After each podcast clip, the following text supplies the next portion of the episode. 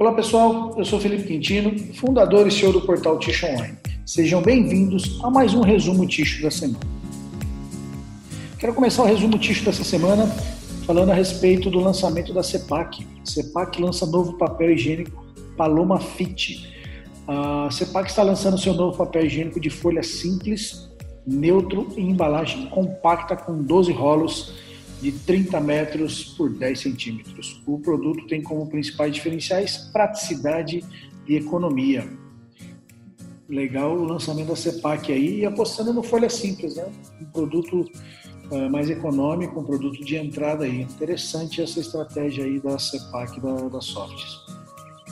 Exit busca crescimento e mira liderança no mercado brasileiro, com a ambição de ser a número um no mercado em que atua, a empresa traçou há alguns anos uma estratégia de focar em mercados emergentes. Aqui no Brasil, há cerca de uma década, após comprar uma companhia local, a, empresa tem uma fábrica no interior de São Paulo, na cidade de Jarinu, e possui ao todo mais de 500 funcionários.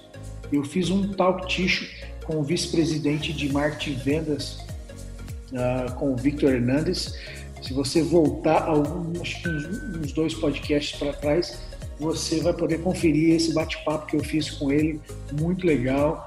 A Exit focando aí no mercado de, de personal care, né, de cuidados adultos, e também no mercado professional com a marca Torque. Vale a pena você escutar esse tal ticho aí. Kimberly Clark doa fraldas e lenços umedecidos à Prefeitura de Camaçari. Os produtos doados serão destinados às famílias em situação em situação de vulnerabilidade mais afetadas pela crise em decorrência da pandemia. Pô, que legal, parabéns para Kimberly Clark por mais essa ação. Suzano é eleita a melhor empresa do setor de papel e celulose em ranking de inovação aberta. A Suzano foi a primeira colocada na categoria papel e celulose no ranking Top 100 Open Corps 2021 que elenca as empresas mais engajadas no ecossistema de inovação aberta. A companhia também ficou entre as 10 principais no levantamento geral, conquistando 19 posições em relação ao prêmio de 2020. Parabéns a Suzana aí por mais esse prêmio. Caos logístico. Falta de navios e fretes altos devem se estender até 2022 a logística global está em situação de caos e com fretes marítimos em disparada, em virtude da pandemia do coronavírus.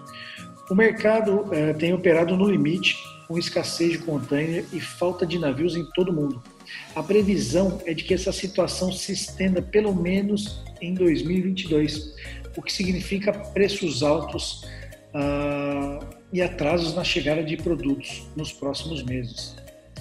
Como terceiro semestre é sempre considerado alta temporada, temporada de pico, pois as empresas abastecem seus estoques para, para o final de ano, a situação deve se prolongar e possivelmente se agravar na avaliação de especialistas do setor.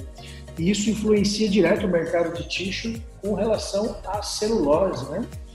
Ah, e também as importações de, de equipamentos, importações de insumos que algumas empresas acabam fazendo de outros países. Então vamos ficar alerta aí que essa crise logística pode afetar diretamente o nosso setor. Pessoal, essas foram as principais notícias da semana. Eu espero que você tenha um ótimo final de semana, que você fique bem, fique seguro e a gente se vê na próxima semana. Um abraço, tchau, tchau.